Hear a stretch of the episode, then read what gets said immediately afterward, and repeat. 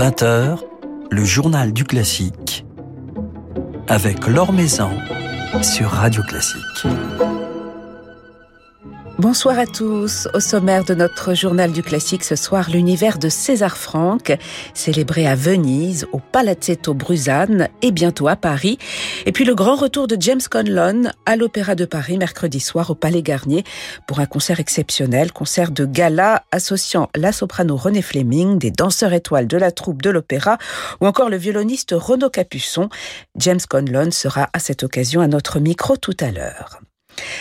Alors c'est ce week-end que le nouveau festival du Palazzetto Bruzane a débuté à Venise, un festival dédié à César Franck, à son univers, à ses disciples, ses contemporains parfois oubliés.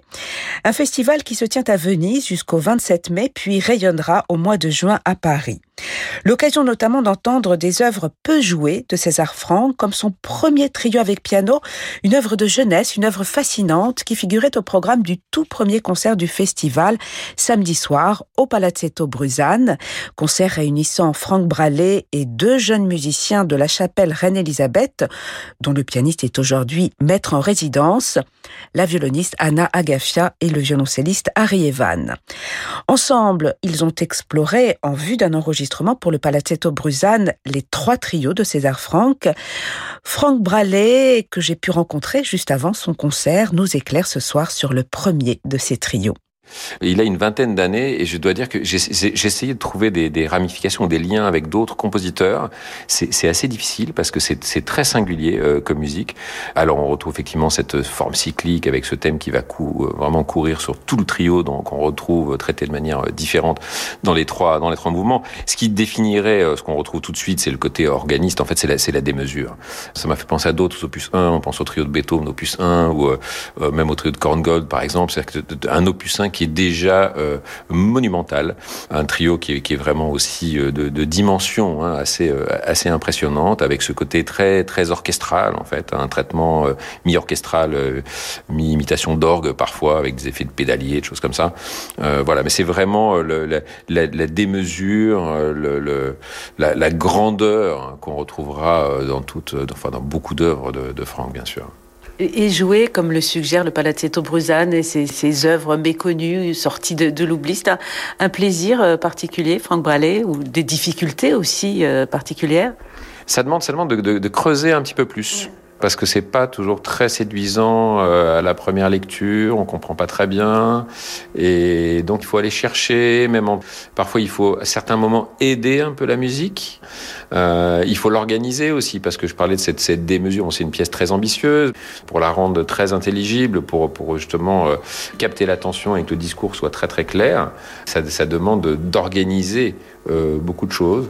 Mais euh, moi, je, je, dois dire que j'ai beaucoup de mal à imaginer toujours ce qu'un amateur, voir ce qu'un néophyte va entendre, va aimer ou pas aimer. J'ai régulièrement des, surprises. Euh, moi, j'ai beaucoup d'amis qui sont pas musiciens ou même pas mélomanes, que j'invite parfois au concert. Je me dis, oh, ça, ça va être vraiment difficile pour eux. Et on sort du concert, et c'est la pièce qu'ils ont préférée. Et on a eu l'expérience aussi avec ce, trio de, Franck. Ceux qui l'ont entendu, puisqu'on avait fait une fois un concert au moment d'enregistrement, ont adoré cette musique. C'est justement, il se passait beaucoup de choses, euh, qu'ils savaient ce côté euh, cinématographique, euh, ça leur parlait, ce qui pour nous était semblait des longueurs. Non, ça les tenait en haleine. C'est très difficile hein, de se mettre à d'entendre à la place d'eux. Ça, ça reste un mystère.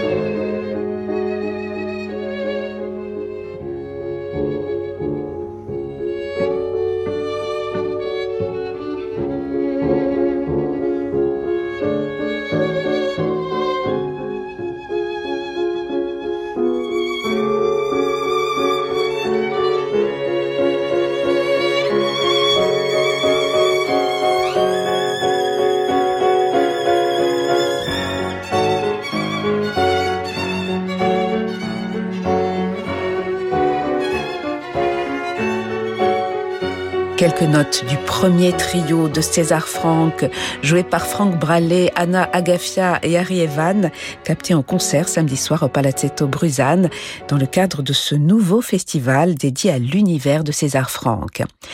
Un festival qui met à l'honneur euh, des compositrices, nous rappelant que César Franck accueillait de nombreuses femmes dans sa classe d'orgue au conservatoire, euh, qui faisait ainsi en quelque sorte office de classe de composition.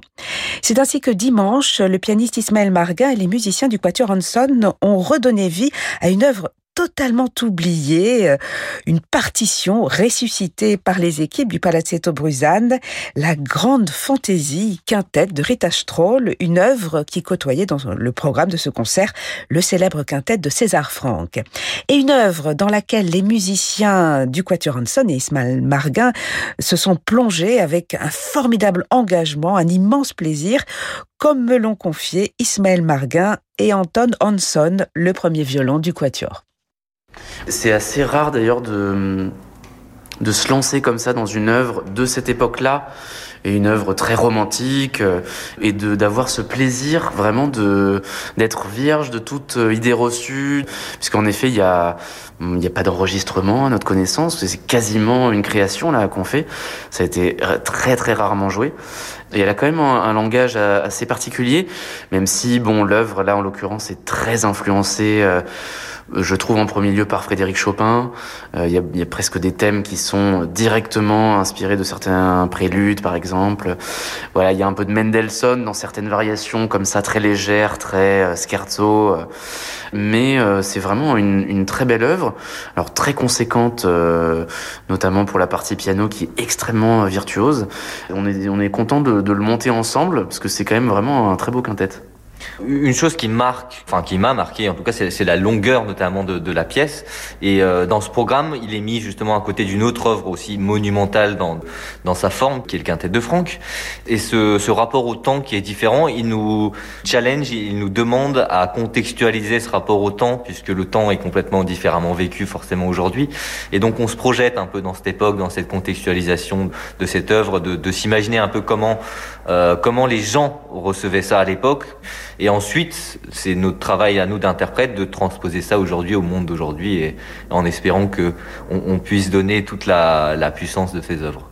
Alors ce festival du Palazzetto Bruzane dédié à César Franck met à l'honneur euh, de nombreuses compositrices. Est-ce que vous avez l'impression aujourd'hui d'être euh, plus ouvert par rapport à ce répertoire féminin, plus curieux? Est-ce que vous jouez de plus en plus de musique écrite par des femmes? Est-ce que vous en avez envie?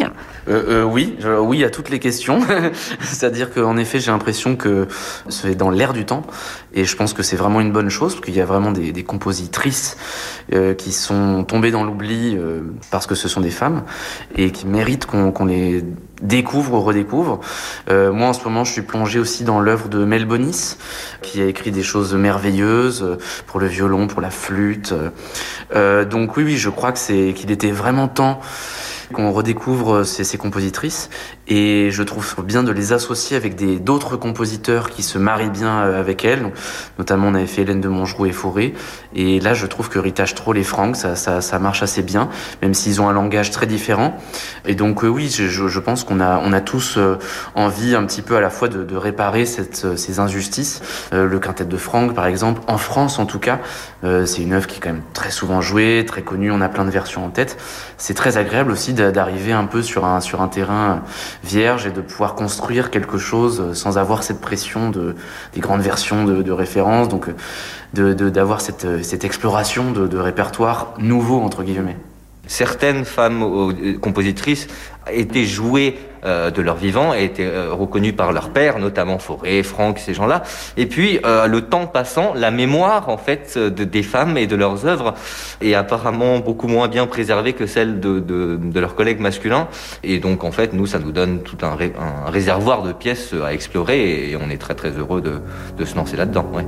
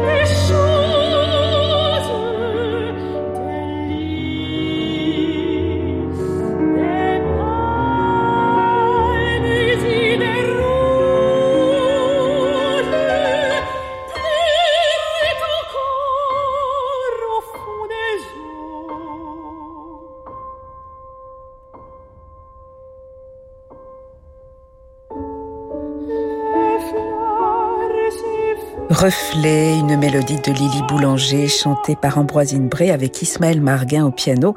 Un extrait de ce bel album d'Ambroisine Bray qui vient de paraître, album intitulé Psyché, auquel participe également le Quatuor Hanson. Le Quatuor Hanson et Ismaël Marguin qui ont donc participé au premier week-end du festival César Franck du Palazzetto Bruzane à Venise. Rendez-vous le week-end prochain à Venise avec euh, Tassis Christoyanis, puis au mois de mai avec Victor Julien Laferrière, Théo Fouchendré, Nathanaël Gouin, ainsi que les sœurs Maria et Natalia Milstein. Ce festival se prolongera au mois de juin à Paris entre le Théâtre des Champs-Élysées, la Philharmonie et la Salle Gaveau. Nous aurons l'occasion d'en reparler dans ce journal du classique. L'Or Maison sur Radio Classique. Il fera son grand retour à l'Opéra de Paris le 6 avril pour un grand gala lyrique avec notamment René Fleming, l'Opéra de Paris dont il a été le directeur musical de 1995 à 2004. James Conlon nous fait le plaisir à cette occasion de passer un petit moment avec nous ce soir. Bonsoir. Bonsoir madame. Merci infiniment d'être avec nous à la radio. Depuis combien de temps n'avez-vous pas dirigé à l'Opéra de Paris dans cette maison? Alors, j'ai quitté mes fonctions en 2004, ça fait 18 ans. Et je suis euh, de retour qu'une fois, 2007, pour diriger Simone Boccanegra. Donc, c'est 15 ans. Ça fait 15 ans. Eh oui. Et c'est une maison à laquelle, à l'Opéra de Paris, à laquelle vous êtes lié depuis euh, tout juste 40 ans, puisque vous y avez fait vos débuts en 1982. C'est vrai, en juin de 82. Oui. Et vous vous souvenez de cette première production? Ah, C'était Payas, bien, bien surtout à au Palais Gagné de, de l'époque. Payas et Tabarro. Euh, ensuite, euh, l'enlèvement du Sorail, ensuite Boris Godunov, ensuite deux fois Tosca, une fois avec Luciano Pavarotti, et un concert à Saint-Denis, euh, le Requiem de Verdi. C'est ce que j'ai fait entre 82 et 87.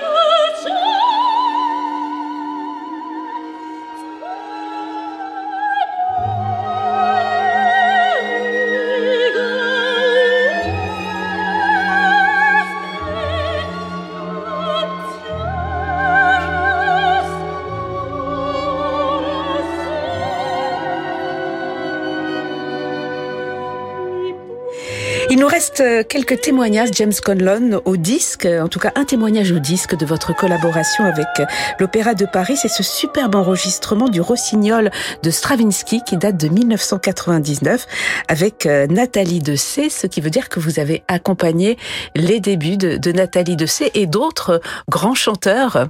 Ouais, bah, j'ai vu beaucoup de monde dans ces-là. Bien sûr, Nathalie Dessay, c'est un des très grands artistes qui est passé pendant mon temps euh, là-bas. Vous voyez que c'est aussi euh, Violette Urmana qui a fait un tout petit rôle là, euh, dans l'époque et elle est, elle figure sur la, la compagnie de Rossignol. Alors vous avez en, en 40 ans dirigé 32 œuvres 47 séries à l'Opéra de Paris. Sont les chiffres qui nous ont été communiqués. Paraît que c'est un record. Qu'est-ce qui explique un tel attachement à cette maison, un tel engagement de votre part? D'abord, euh, j'ai visité Paris pour la première fois plus qu'il y a 50 ans. J'étais déjà très attaché à la culture française très jeune, avant de diriger. J'ai commencé à diriger ici en 80 avec l'Orchestre de Paris d'abord, après l'Opéra, après l'Orchestre National. J'étais assez souvent en Saint-Denis. Donc euh, Paris a, joué un très grand rôle dans ma vie avant que je euh, je suis devenu euh, chef principal de, de l'opéra. Donc c'était très naturel et je garde un attachement à ma famille aussi. C'est une espèce de deuxième patrie, deuxième ville qui, juste après New York, c'est peut-être la ville qui a joué le plus grand rôle dans ma vie. Alors vous avez dirigé de, de, très nombreuses productions, vous avez des, des, des centaines, des milliers de souvenirs à, à l'Opéra de Paris, James Conlon. S'il fallait en retenir un ou deux, est-ce qu'une production vous a plus marqué euh, qu'une autre, ou vous reviendrez aujourd'hui en tout cas à, à l'esprit? Euh, Ça c'est très difficile à dire, mais euh, je peux dire euh, certainement Roussalka est, est entre ses, les productions de avec Robert Robert Carson qui collabore pour le gala. Euh, ça, c'est, je pense, les, les, les, opéras de Wagner et en particulier euh, les opéras russes. Les deux grands Moussorgsky de Boris Godunov et de Havanchina, ça euh, m'a particulièrement marqué. René Fleming était votre Roussalka James Conlon en 2002 sur la scène de Bastille dans cette magnifique production mise en scène par Robert Carsen qui a fait l'objet d'un DVD et Roussalka avec ce fameux air à la lune que René Fleming chantera à l'occasion de ce grand gala du 6 avril au Palais Garnier. Un grand gala qui sera mis en scène par Robert Carsen. Donc vous allez reconstituer le, trio de, Roussalka pour, ce, ce concert. Qu'est-ce que cela vous, vous renvoie comme, comme émotion, justement, ce, c'est cette production de Rosalka D'abord l'œuvre. C'était juste, je crois, la seconde fois que Rosalka était produit en France. Incroyable, après 100 ans. Une œuvre d'une beauté extraordinaire par un compositeur que j'aime particulièrement et probablement son, son plus bel opéra. Ça, déjà, c'est beaucoup que c'était une espèce de première à Paris. Et le, le, plaisir de faire cette musique, qui est une musique profonde, sublime, j'étais très touché de le faire. Je suis touché encore quand je, je pense à, à cette, euh, ce moment.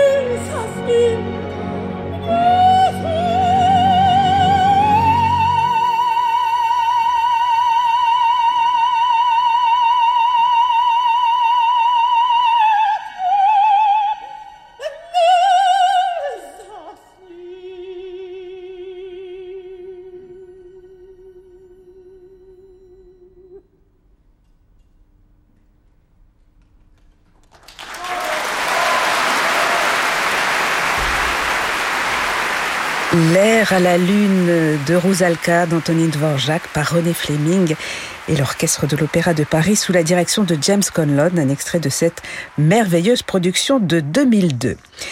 James Conlon, qui est donc notre invité ce soir sur Radio Classique. Alors, vous êtes aujourd'hui directeur de l'Opéra de, Los Angeles, un opéra dont vous avez pris les rênes peu de temps après votre départ de l'Opéra de Paris. Qu'est-ce qui change profondément euh, dans une maison d'opéra américaine, euh, dans sa façon de, fonctionner par rapport à une grande maison euh, d'opéra française? C'est un peu différent et en même temps c'est exactement la même chose. Ah, ma fonction est la même. Toujours de à assurer le niveau plus haut possible de tous les éléments musicaux. Ça commence avec l'orchestre, les chœurs, euh, le chant, les chefs de chant, tout ça, je suis responsable. Et ce travail de chef titulaire, c'est vraiment la même.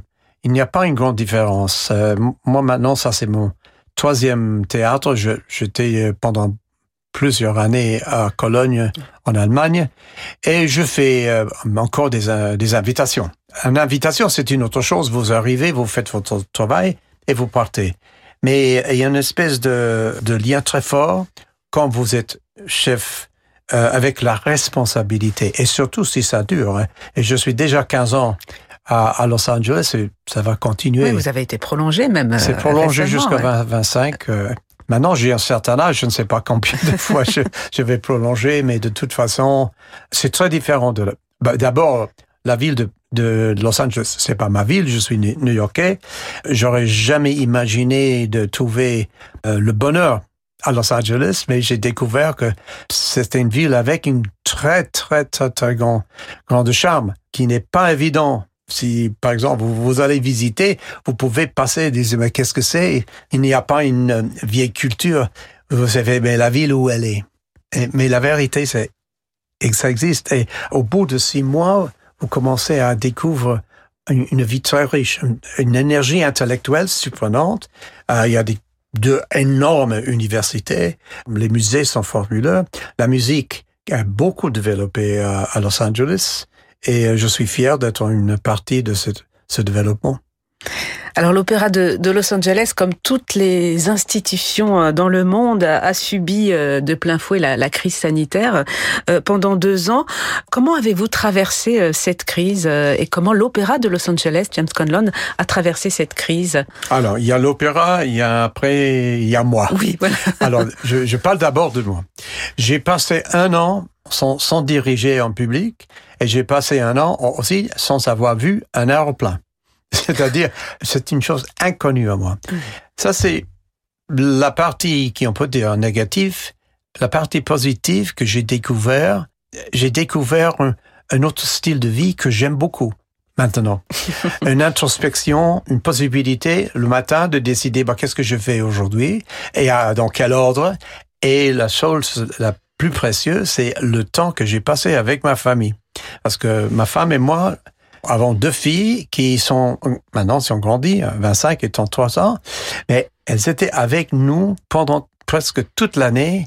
Et ça, depuis toujours, c'était une chose qui a manqué beaucoup. Alors ça, vraiment, c'est le plus grand bonheur que j'ai découvert. Et euh, je ne peux pas dire que j'ai une nostalgie pour l'année de Covid, mais quand même, un tout petit peu. Pour l'opéra, l'opéra, euh, nous avons perdu, je dirais, 18 mois. Euh, en mars de 2000, 2020, euh, nous avons recommencé cette année, septembre 2021. Maintenant, nous sommes plus ou moins en plein fonction. Alors vraiment, pour l'instant, si tout va bien. Moi, j'ai travaillé beaucoup pendant cette année. J'ai fait autre chose qui m'intéresse beaucoup. J'aime beaucoup écrire. J'ai écrit beaucoup. J'ai découvert faire les podcasts pour garder un contact avec notre public. Alors, j'ai fait plus que 20, 20 podcasts qui sont tout ce qui est fait avec euh, streaming sur notre website, le Los Angeles Opera website. Et ces podcasts qui c'est pour le public, pas pour les intellectuels, les musicologues, même les musiciens. C'est pour garder, garder un contact avec eux et de, de remplir leur vie. Et moi, c'est ce que j'ai vu. Il faut, faut la, la, musique devrait faire une partie de votre vie tout le temps. À la maison, quand il n'y a pas de théâtre, vous pouvez pas aller au théâtre, mais la musique peut venir à vous. Et, comment ensuite, quand, quand, vous avez repris les activités à, l'Opéra de Los Angeles, comment les musiciens de l'orchestre et comment le, le public euh, sont-ils revenus dans, dans quel état euh, après ces 18 mois d'arrêt? Euh, la première chose que nous avons fait, c'était un concert de Oedipus Rex de Stravinsky, avec les grandes distances, parce que c'était encore Covid. Et après, nous avons commencé notre saison avec euh, Trouvert, Tannhäuser et la Cenerentola. Orchestre très content, cœur très content. Je crois que le, l'expérience de faire la musique en public a manqué à tout le monde et le public aussi. Maintenant, c'est, comme d'habitude. La seule chose, on n'a pas encore gagné 100% de notre public. Je pense qu'il y a des gens qui, sont, qui ont encore peur de sortir, mais peu à peu, euh, c'est amélioré. C'est un peu comme partout dans le monde d'ailleurs, toutes les salles qui rouvrent en ce moment. J'ai fait beaucoup des invitations, des concerts en Europe, aux États-Unis, c'est plus ou moins la même chose. Voilà, en tout cas, vous revenez, James Conlon, à l'Opéra de Paris. Comment se sont passées les, premières répétitions avec les musiciens de, l'Opéra de Paris? Euh, Le retour était très touchant, très chaleureux. Euh, j'étais, très, très content d'abord de voir beaucoup, beaucoup de gens qui étaient là avec moi et beaucoup de musiciens euh, venus me voir, me prendre des photos pour dire bonjour, qu'est-ce que, comment on va. C'était très émouvant. Et je suis très content d'être parmi eux, encore une fois. Voilà, ce sera mercredi soir sur la scène du Palais Garnier, donc avec euh, l'orchestre de l'Opéra de Paris, René Fleming, euh, Lambert Wilson ou encore Renaud Capuçon. Un grand gala que vous dirigerez, euh, James Conlon. Merci beaucoup d'être passé nous voir. Merci infiniment. C'était un grand plaisir pour moi, madame. Merci.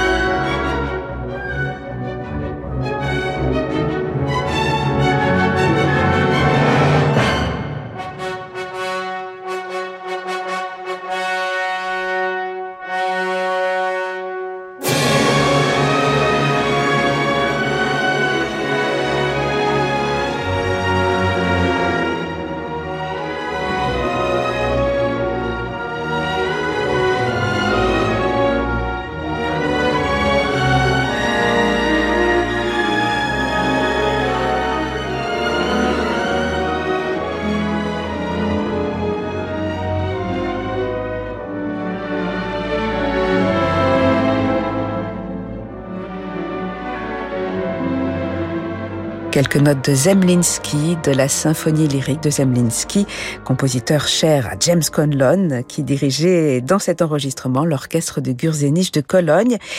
James Conlon, mercredi soir au Palais Garnier pour ce grand concert de gala de l'Opéra de Paris auquel s'associera notamment René Fleming, un concert mis en scène par Robert Carsen. Voilà, c'est la fin de ce journal du classique. Merci à Noémie Oraison pour sa réalisation. Demain, nous serons en compagnie de la jeune soprano Cyrielle Njiki. Très belle soirée, soirée qui se prolonge en musique avec Francis Drezel.